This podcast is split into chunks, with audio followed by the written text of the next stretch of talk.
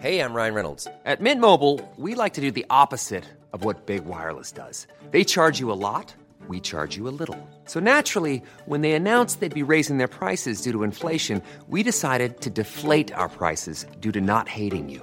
That's right. We're cutting the price of Mint Unlimited from $30 a month to just $15 a month. Give it a try at mintmobile.com slash switch. $45 upfront for three months plus taxes and fees. Promo rate for new customers for limited time. Unlimited more than 40 gigabytes per month. Slows. Full terms at mintmobile.com.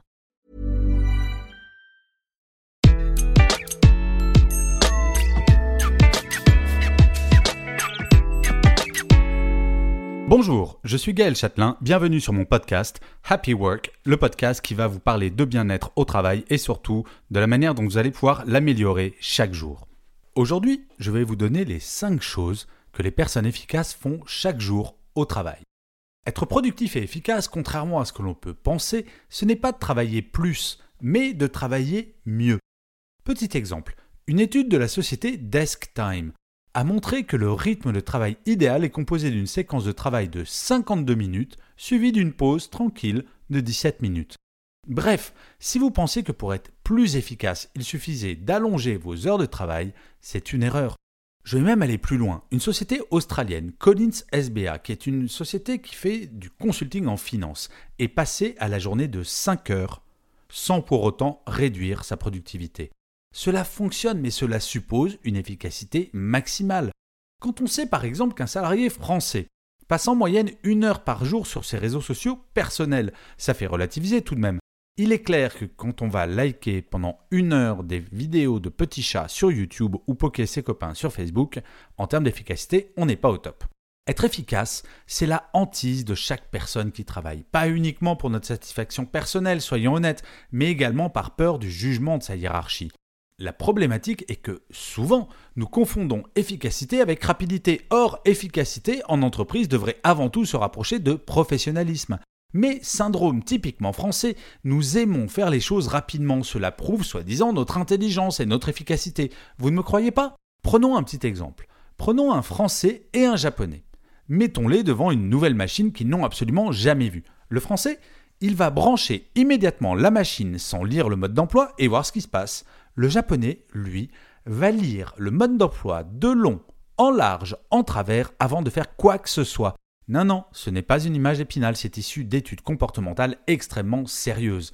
Bref, être efficace, ce n'est pas forcément aller vite, c'est donner le meilleur résultat possible dans un délai que vous êtes capable de tenir, peu importe ce délai d'ailleurs.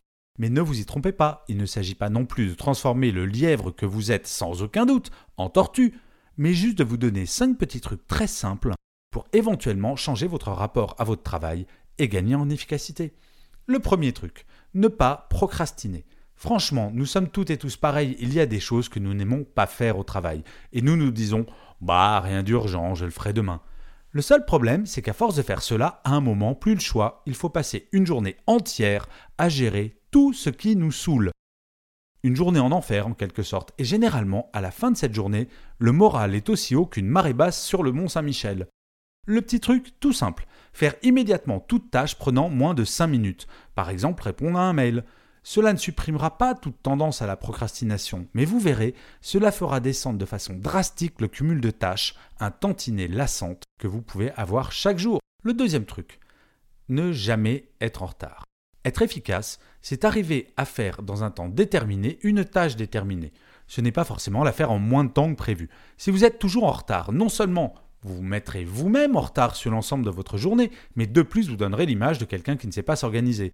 J'ai remarqué que beaucoup de personnes en retard le sont en pensant que leur retard est justifié par le fait d'essayer d'être à l'heure pour quelque chose d'autre. Voyez la contradiction? C'est absolument n'importe quoi. Être en retard a des conséquences sur votre propre organisation. Dans les pays anglo-saxons, être en retard n'est pas preuve de votre implication ou de votre efficacité, juste de votre incapacité à être organisé. Le petit truc, avancez votre montre de 5 minutes ou de 10 minutes. Vous verrez, c'est radical. Alors je vois bien ce que les esprits chagrins vont me dire. Oui, mais comme je sais que ma montre, je l'ai avancée de 5 ou 10 minutes, finalement, je vais m'autoriser à être en retard. Vous verrez, au bout d'une semaine ou deux, vous oublierez que vous avez fait cela et vous serez à l'heure. Le troisième petit truc, savoir se concentrer. C'est compliqué aujourd'hui de se concentrer, surtout si on est en open space, hein mais surtout en recevant un mail toutes les deux minutes, Un texto qui fait bzz bzz toutes les 30 secondes, c'est carrément impossible. Et en plus, ça énerve.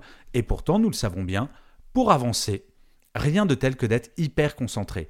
Le petit truc, se déconnecter totalement quand vous travaillez sur une tâche complexe demandant un maximum de concentration. Saviez-vous que lorsque vous êtes concentré, si une notification d'arrivée de mail arrive ou alors un bzz bzz d'un texto, même si vous ne le lisez pas, vous perdez immédiatement 20 points de QI et vous allez mettre 15 minutes à récupérer ces 20 points. Se déconnecter totalement de temps en temps est une solution franchement performante pour gagner en efficacité. Le petit truc suivant, c'est apprendre à dire non. Vos tâches, je suis désolé, ne sont pas moins importantes que celles des autres. C'est génial d'être altruiste et de donner son temps pour aider ses copains. Mais en entreprise, vous serez toujours jugé en premier pour ce que vous produisez, pas pour ce que vous faites pour les autres. Il faut donc savoir trouver le juste équilibre entre être un rabat-joie grincheux qui dit toujours non et une personne franchement sympathique qui dit toujours oui, mais dont on profite de façon abusive. Vous l'avez remarqué, quelqu'un qui dit oui tout le temps, on va aller la voir de plus en plus et la personne va se trouver débordée par des tâches qui ne la concernent pas. Le petit truc, c'est vieux comme le monde, mais chaque jour, faites la liste de ce que vous devez absolument faire et faites-le. Tant que ce n'est pas le cas, vous ne pouvez vous rendre disponible pour autre chose. Ça ne veut pas dire que vous devez faire toujours vos tâches avant tout, juste que vous devez prioriser et surtout bien appliquer le point qui va venir après.